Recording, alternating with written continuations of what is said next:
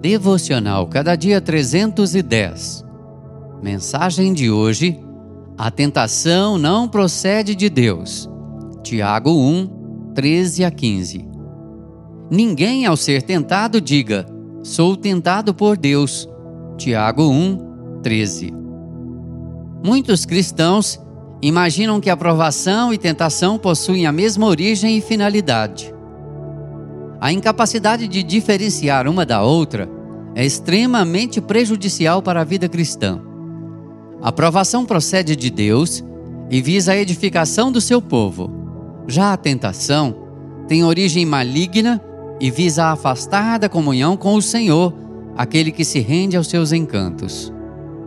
Quando um pecador é regenerado, ele recebe nova natureza, porém não se livra definitivamente da velha.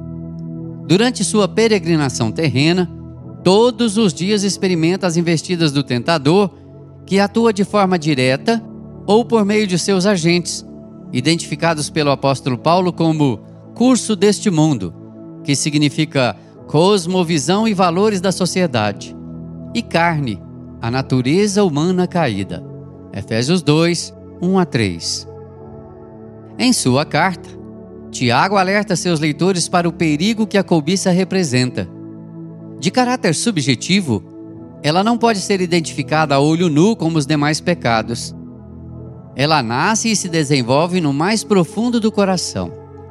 Parece ser inofensiva, porém seus frutos são amargos e destruidores. Acã arruinou sua vida pessoal e familiar porque se rendeu aos seus encantos.